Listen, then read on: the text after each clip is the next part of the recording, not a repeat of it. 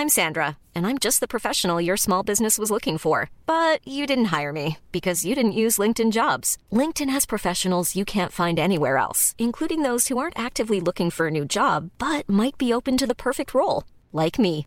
In a given month, over 70% of LinkedIn users don't visit other leading job sites. So if you're not looking on LinkedIn, you'll miss out on great candidates like Sandra. Start hiring professionals like a professional. Post your free job on linkedin.com/people today. One size fits all seems like a good idea for clothes until you try them on. Same goes for healthcare. That's why United Healthcare offers flexible, budget-friendly coverage for medical, vision, dental, and more. Learn more at uh1.com. Millions of people have lost weight with personalized plans from Noom, like Evan, who can't stand salads and still lost 50 pounds. Salads, generally, for most people, are the easy button, right? For me, that wasn't an option. I never really was a salad guy. That's just not who I am. But Noom worked for me. Get your personalized plan today at Noom.com. Real Noom user compensated to provide their story. In four weeks, the typical Noom user can expect to lose one to two pounds per week. Individual results may vary.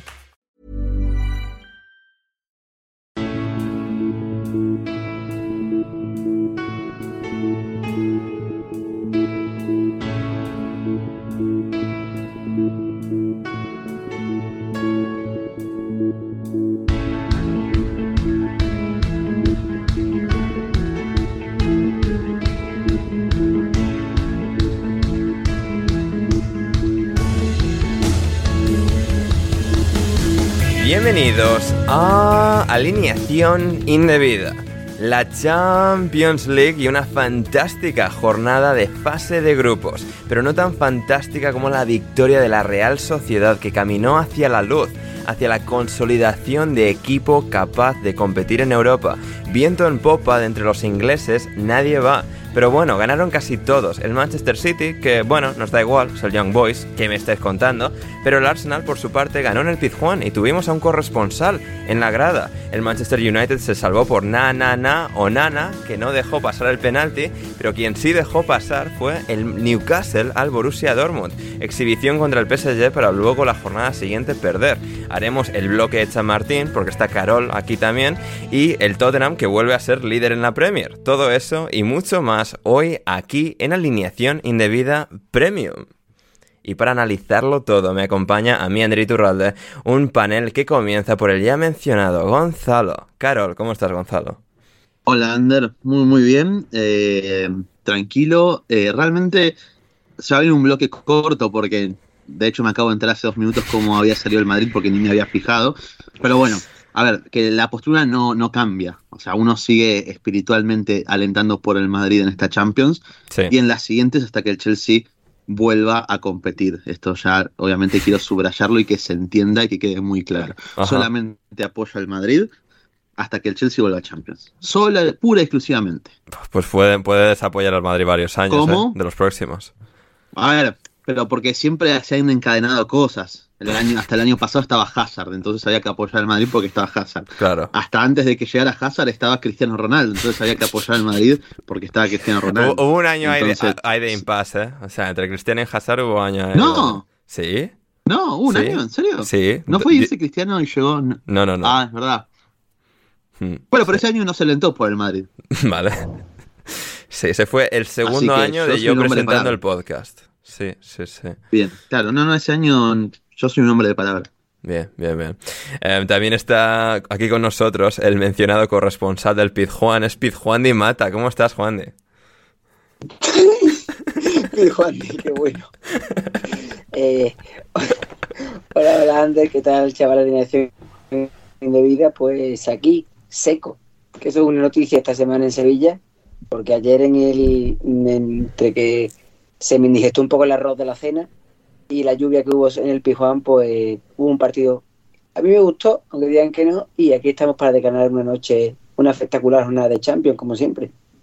De- ¿Declantaste el arroz, eh, Juan Di? Eh, sí, lo declanté porque había demasiada agua en la olla. Había Ajá. que echarla para algún lado. Claro. Eh, arroz blanco, ¿no? Eh, Me imagino. Arroz blanco con un toque de salsa brasileña. Ah, mira, bien, me gusta, me gusta.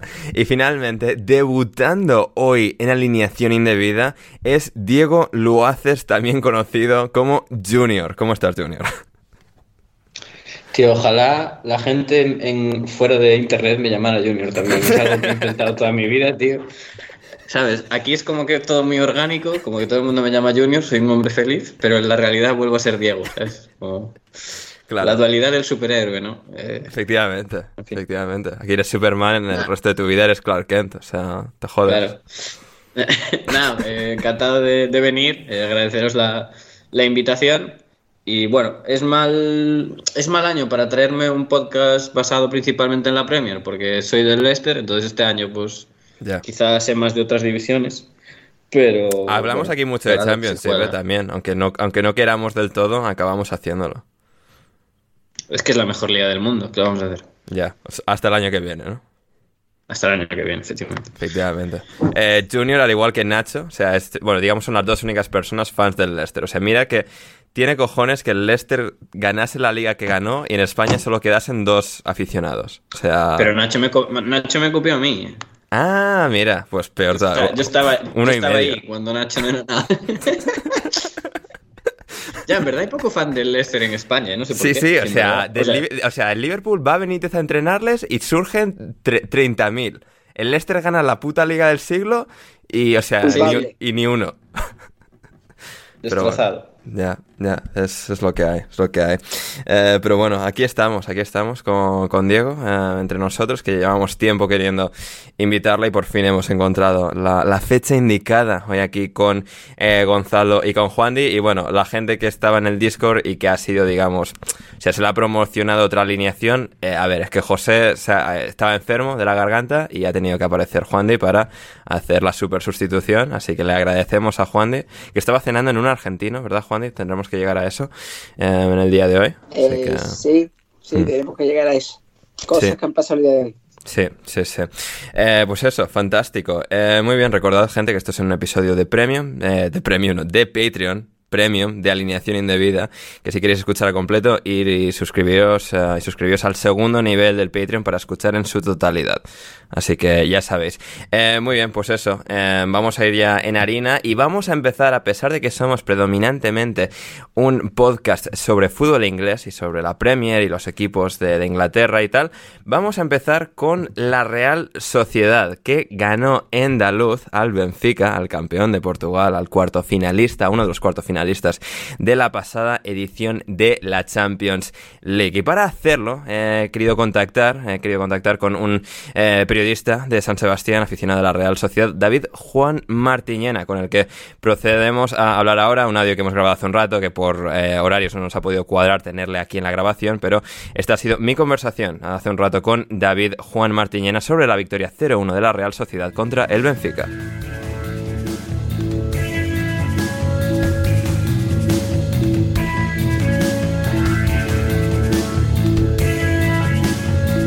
Y estoy aquí ahora en alineación indebida con David Juan Martiñana, periodista, publicista, donostierra, aficionado de la Real Sociedad, habitual en las tertulias de la cadena Cope Guipúzcoa, para tratar la victoria icónica de la Real Sociedad en Daluz, en el estadio del Benfica, una victoria de las que dejan huella en el sentido más positivo de la expresión.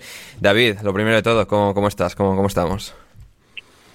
Pues bueno, muy bien, muy contentos todavía con ese subidón, con pocas horas de sueño, porque tengo que madrugar por temas de trabajo, pero bueno, ya sabes que la afición cuando se lleva aquí la sangre, se suele decir lo de sarna con gusto no pica, ¿no? Si en vez del 0-1 hubiera sido el 1-0 de ayer, durmiendo cuatro horitas, pues igual hoy te levantas un poco peor. Pero bueno, con ese 1-0 tienes ese, ese regustito. Y además en la victoria, la sensación, como, como decías tú en la presentación, ¿no? que, que dio el equipo, que yo creo que ya se está haciendo ya merecedora de un estatus en Europa e incluso la propia eh, prensa portuguesa hablaba de que, que ha podido ser el mejor equipo que ha pasado por Estadio de la Luz en los últimos tiempos, ¿no? Y bueno, la verdad que cuando tú lo ves con, que tu equipo es así, pues no eres, normalmente no es objetivo, ¿no? Pues vaya equipazo tenemos, pero cuando te lo están diciendo los de al lado, pues seguramente esto, todo esto cambia, ¿no? Y, y, hemos visto un partido muy completo de la Real, que prácticamente el Benfica, menos el último cuarto de hora, que ha apretado un poquito, por la ausencia, pues prácticamente no, no hemos visto a nuestra portería.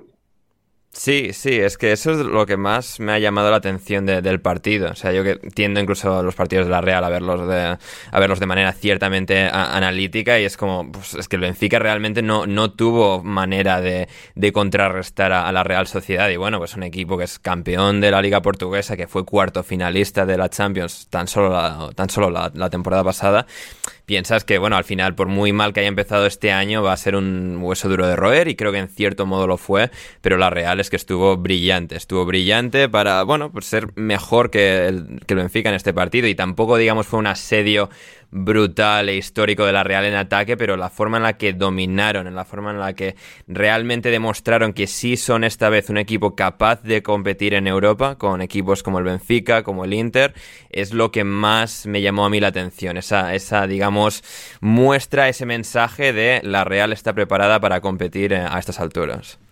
Y realmente juegan a lo que juegan y a lo que saben. No saben jugar de otra manera y eso se demuestra, para mí es un arma de doble filo. Voy a empezar por lo más negativo, que el equipo cuando no está físicamente a tope se nota y eso pues la gasolina nos da para 75 minutos. No hay que olvidar que a principio de temporada la gasolina nos daba 30, 40 o 50 minutos. Después 60 y después 70, 75. Es un poquito lo que nos pasó ante el, ante el Inter de Milán en casa, ¿no? Después del 1-0 y hacer un gran partido, durante 35 minutos, le dimos el balón al rival y entonces la Real no sabe defender. Algo parecido pasó también ayer en el Estadio de la Luz que, bueno, sin que ellos hicieran prácticamente nada, nos cerraron y nos entró un poco el miedo en el cuerpo por aquello de solo llevar un, golito en el, marcador, no una ventaja de solamente un gol. Pero también es cierto que el equipo presiona, lucha, pelea y durante esos minutos es un equipo al que es complicado de batir. Yo la verdad que no sé si por aquello de que estoy ahora mismo un poco emocionado, no sé si veo muchos equipos capaces de aguantar la Real Digo de verdad, nada mal.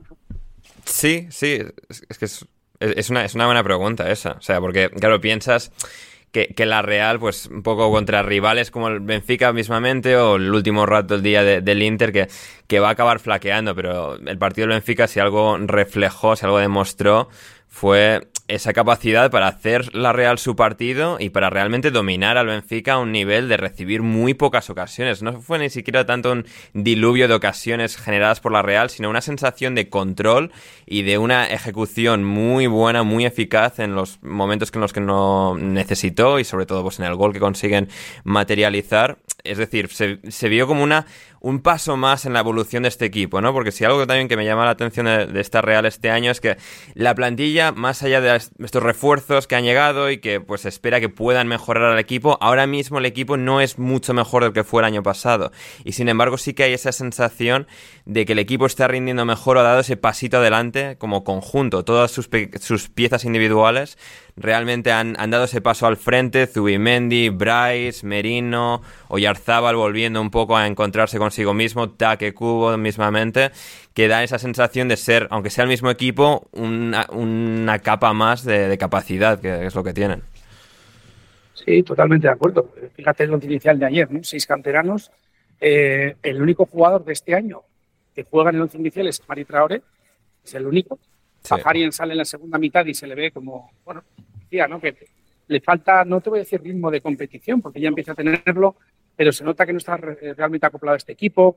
O Zakari en el equipo intenta jugar más al 4-4-2 con David Silva y parece que el equipo ya no está tan cómodo en esa, en esa tesitura. En esos minutos finales también es verdad que siempre se da un pasito atrás y, el equipo, como te decía, no, no juega cómodo, ¿no? Entonces, eh, ese árbol de filo que decía antes es que cuando el equipo está a tope, los 11 que ya prácticamente nos suenan ya a los 11 de los 80, ¿no? Aquí el equipo de los 80, de los Arconada, tal. Ahora decíamos, bueno, si ahora la Liga cinco cambios, la Champions también. Y yo además era, fíjate, los que pensaba, ¿no? Desde el año pasado decía, bueno, ahora nos viene súper bien estos los cinco cambios, porque la Real ahora mismo tiene banquillo. Y luego, fíjate, o sea, me, tengo que comer mis palabras, porque la sensación de que los Cho y compañía no compiten al mismo nivel, cuando sale 15 minutos decimos todos, bueno, por favor, que aguante su banda, porque con un Mikel Oyarzábal reventado después de un esfuerzo brutal de 80 minutos, ya, ya pegado a banda, eh, vemos que los jugadores que salen esos 15 minutos a veces no aportan al equipo lo que debían. Y ese es quizás el, para mí el deber de esta Real Sociedad es intentar recuperar a esos jugadores, ¿no? a los Sadik que todavía vienen de esa forma, pues como decíamos, ¿no? el, el Nicolás del año pasado que ha costado recuperarlo y que este año para mí está en un estado de forma brutal y que además es que todo empieza desde él en esa posición de, falso 9, la cual ahora mismo hay que quitarle ahí. Porque es que decía, vale, se pone bien Sadik, vamos a pensar, todos encantados, pero ¿a quién quitas de arriba? Fíjate Barrene, qué maravilla cómo está, cómo está Anders con esa confianza. Todos sabíamos del potencial que tenía y tiene Anders. Pero fíjate cómo lo está abordando ahora mismo, ¿no? Es uno de los mejores extremos de Europa. ¿Qué decir de Taque? En esa jugada que estuvo a punto de meter el, 0-2, eh, que nos recordó, bueno, algunos los que, los que veis más fútbol, bueno, todos vemos a Messi, ¿no? Esas arrancadas de Messi desde la banda derecha, pero los que hemos visto a la Real haciendo tantos años a Carlitos Vela, decíamos, uno, dos, se arma a la zurda y el disparo, que es, una maravilla, que pega en el larguero con una violencia, una velocidad eh, fantástico y, se lo merecía ataque. Es que está, está a un nivel estratosférico. Y decías, eh, en un centro del campo, tú que, ves mucha premia, en un centro del campo con la calidad de tu no para en, en este momento, tal y como están ellos. Es que a mí me parece, en la liga me parece complicado. Yo no, ni, el del Barça ni el del Madrid, para mí ahora mismo de verdad, ¿eh? lo digo como churiurín, pero creo que intento quitarme la, gorra ¿no? de la Real. Digo, yo creo que no hay un centro del campo como el Real, el Premier sí, pero es que ahora mismo lo de Mendy, Merino y Bryce es un escándalo. Sí, eh, absolutamente, sí. O sea, en Premier, pues sí, seguramente pues, se puede decir el Manchester City, el Arsenal, etcétera, pero sí que es cierto que, que la Real ha hecho evolucionar a estos tres jugadores a un nivel que, bueno, igual luego les separas y van un poco cada uno por su lado y cambian de equipo y no son quizás tan tan buenos como se están reflejando ahora como, como grupo, como, como trío en este caso, pero ahora mismo al menos como estado de forma y, bueno, una calidad que se vislumbra subyacente, ¿no? Merino y, y Zubimendi por lo menos sí que se les ve jugadores capaces de, estar en esta talla y Bryce también se ha unido a ellos. O sea, ninguno está desentonando, Bryce marca el gol encima.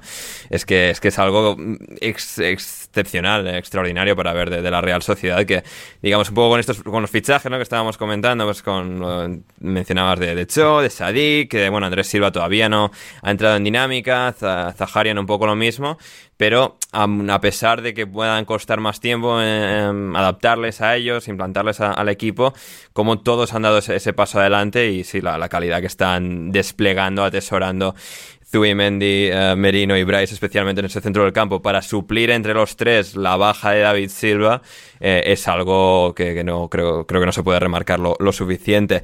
Em, el Benfica va a Noeta en un par de semanas, partido de vuelta que hay que disputar. Eh, no sé, ¿qué, impresiones te dio el Benfica de cara a ese partido de vuelta de, la próxima jornada? Hombre, yo, yo la verdad que no, sí, sí que esperaba un poco más quizás del Benfica, pero la sensación que tengo es que nosotros no le dejamos jugar, ¿no? Yo hmm. he estado intentando leer un poquito de, prensa portuguesa, he estado hablando con, con gente de aquí, con, con, periodistas también, y me decían que lo de la Real es un vendaval, ¿no? Entonces que te lo tienes que empezar a creer, ¿no? Más allá de, de la euforia que tenemos ahora mismo, después de siete puntos sobre no, que no nos olvidemos, para mí, bueno, para mí y para Ignol, debieron ser nueve, ¿no? Porque estoy convencido que ese partido, esos minutos finales ante el Inter, bueno, él habla de mala suerte, para mí fue un error para mí fue un error táctico de Imanol, que creo que todos podemos cometer errores. Y ahí le dio el balón al rival, puso un quinto defensa cuando no sabemos defender. Y bueno, en cierta forma, creo que al equipo, eh, cuando el rival no había hecho nada, como ayer el Benfica, le dijo: toma el balón y yo me voy a quedar aquí. Es que no sabemos, no sabemos jugar a eso, vuelvo a lo mismo. Hmm. No tenemos bien entrenados otros sistemas y este equipo se ha demostrado que de nuevo está más cómodo con el 4-3-3. ¿no? Una vez que ha vuelto Yarzabal, que es la figura clave y que no está David Silva, es otra cosa clave, lo, estabas viendo tú. Eh, teníamos, teníamos a uno de los mejores jugadores de la liga, David Silva, se lesiona, cambia el esquema y la Real, fíjate, los primeros partidos de liga ante rivales, vamos a decir, teóricamente inferiores, no es la Real de, la temporada pasada, le costaba un equipo más ramplón, era un equipo que le costaba trenzar, combinar, hasta que poco a poco ha ido encontrándose de nuevo y ha dicho, oye, que no está David Silva en el campo, que no va a estar, y no va a estar David Silva en el campo. Y poco a poco yo creo que los, los Bryce, Merino y compañía han, cogido ya, han asumido ese error. estoy muy de acuerdo contigo. Yo creo que Dumendi y Merino son dos jugadores que en cualquier equipo lo pueden hacer bien. Creo que lo de Bryson está real. Es, es un maquillaje maravilloso y malo. Creo que el que lo ha hecho lo ha abordado. Tengo mis dudas de si Bryce sería un grandísimo jugador en, otros, en otros equipos. No es por nada, me parece muchísima calidad. Está en el sitio, presiona más de lo que parece, eh, tiene una zurda maravillosa, tiene calidad. Pero creo que, creo que el trabajo que ha hecho con, con cincel eh, y cómo lo ha esculpido el, el, arquitecto Imanol es, es, maravilloso con Bryce, dándole confianza en los momentos en los que, en los que el chico quizás no está en su, mejor momento y, hace que ahora mismo, pues fíjate, es el máximo goleador de la. Hmm. Sí, sí, sí, eh, absolutamente. Va a ser fascinante eh, ver a, la Real en este, este tramo final. Estas tres últimas jornadas llegan uh, al Ecuador de la fase de grupos como líderes, incluso por delante del Inter, con la diferencia de goles. Eh, visto un poco pues lo, lo visto contra el Benfica. ¿Cómo, ¿Cómo, ves ese partido de vuelta en, en, Anoeta? Digamos desde el punto de vista también de que, bueno, el Benfica ya estaba muy exigido en el partido, en este partido que han terminado perdiendo y creo que se ve en ese tramo final que intentan ir a por todas, no les termina saliendo, la Real consigue eh, repeler, eh, capear esa, tormenta. Eh, ¿Crees que la Real puede repetir lo, visto en Lisboa y, digamos hacer 4 de 4? Yo creo que sí. Yo creo que, que, ahora mismo estamos con mucha más confianza y tenemos más equipo que el Benfica. Ellos están realmente necesitados. Yo creo que no les vale el empate. conscientes de que tienen que salir a Noeta a ganar. De la misma manera con, con el cuchillo entre los dientes, totalmente. O sea, volverá Di María, imagino, y eso puede cambiarles algo la cara en, ataque, pero a ver. evidentemente es un jugador con, una calidad abismal, pero, pero fíjate, ayer también les pasaba lo mismo, ¿no? Decíamos, con el empate a cero, realmente nadie hubiera pensado que, oye, que son ellos los que tienen que venir. En aquellos momentos en los que la Real, como bien sabes, ¿no? Juega prácticamente remiro de libre, ¿no? En el cual abre la pelota y que venir, y a buscar el balón. Hmm. Siempre buscamos superioridad en el centro del campo, ¿no? Eh, no lo hacían, no podían. Yo creo que sabían que era ir para correr en, balde, ¿no? En cierta forma. Y eso es lo que, lo que ha conseguido la Real, ¿no? Despreciar en cierta forma al rival y en su casa, ¿no? Que hubo momentos también de, pitos por parte de los, de los aficionados. Yo no sé, en televisión nos dicen que se oía mucho a la afición de la Real. Yo la verdad que no, no dejaba de animar, no dejaba de ver animar. Y eso, y veía que eso al Benfica poco a poco lo iba pudiendo. Pues quizás pueda pasar algo parecido en Armeza por una Real que, que, bueno, por una afición que se está creyendo pero ya no solo que podemos pasar a octavos, que yo creo que ya pues, es, un objetivo claro, meridiano, ¿no? sino que también creemos que podemos ser primeros de grupo y por qué no, ¿no? Ayer hacíamos que más que menos nuestras cábalas y decíamos, ver, incluso aunque saques tres puntos de seis, si le ganas al Inter es primero. Fíjate lo que te digo, ¿no? Tres de seis en los siguientes partidos contra Benfica y Salzburgo en casa. Y si ganas los dos de casa, tienes opciones serias incluso empatándose en ser primero, ¿no? Entonces, bueno, la verdad que pues eh, ya sé que es el, easy y el easy y el easy en este caso, pero, pero creo que tenemos una oportunidad para, soñar maravillosa. Hmm, eh, absolutamente. me las he visto de esta manera. Sí, sí, sí.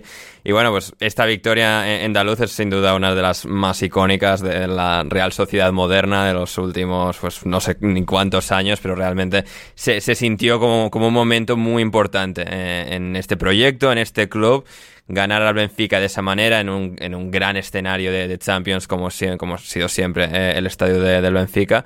Y, bueno, veremos eh, si la Real puede seguir, puede aumentar la inercia y conseguir una victoria pues quizás todavía más icónica eh, en lo que queda de fase de grupos y veremos si en la fase final de Champions.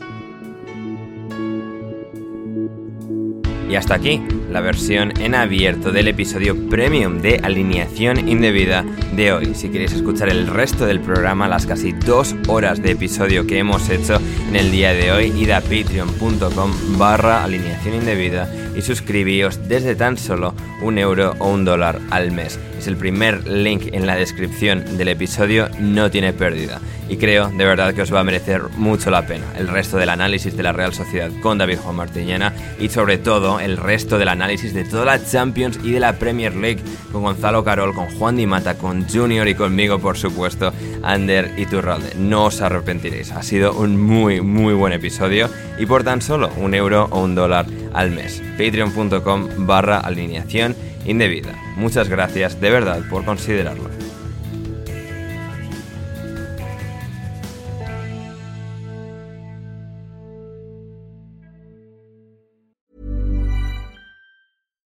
Deserves the best, and there's no better place to shop for Mother's Day than Whole Foods Market. They're your destination for unbeatable savings, from premium gifts to show-stopping flowers and irresistible desserts. Start by saving 33% with Prime on all body care and candles. Then get a 15-stem bunch of tulips for just $9.99 each with Prime. Round out Mom's menu with festive rosé, irresistible berry chantilly cake, and more special treats. Come celebrate Mother's Day at Whole Foods Market. Hey, it's Paige DeSorbo from Giggly Squad. High quality fashion without the price tag. Say hello to Quince.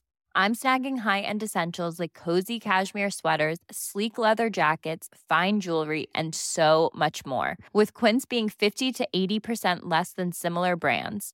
And they partner with factories that prioritize safe, ethical, and responsible manufacturing. I love that. Luxury quality within reach. Go to quince.com slash style to get free shipping and 365 day returns on your next order.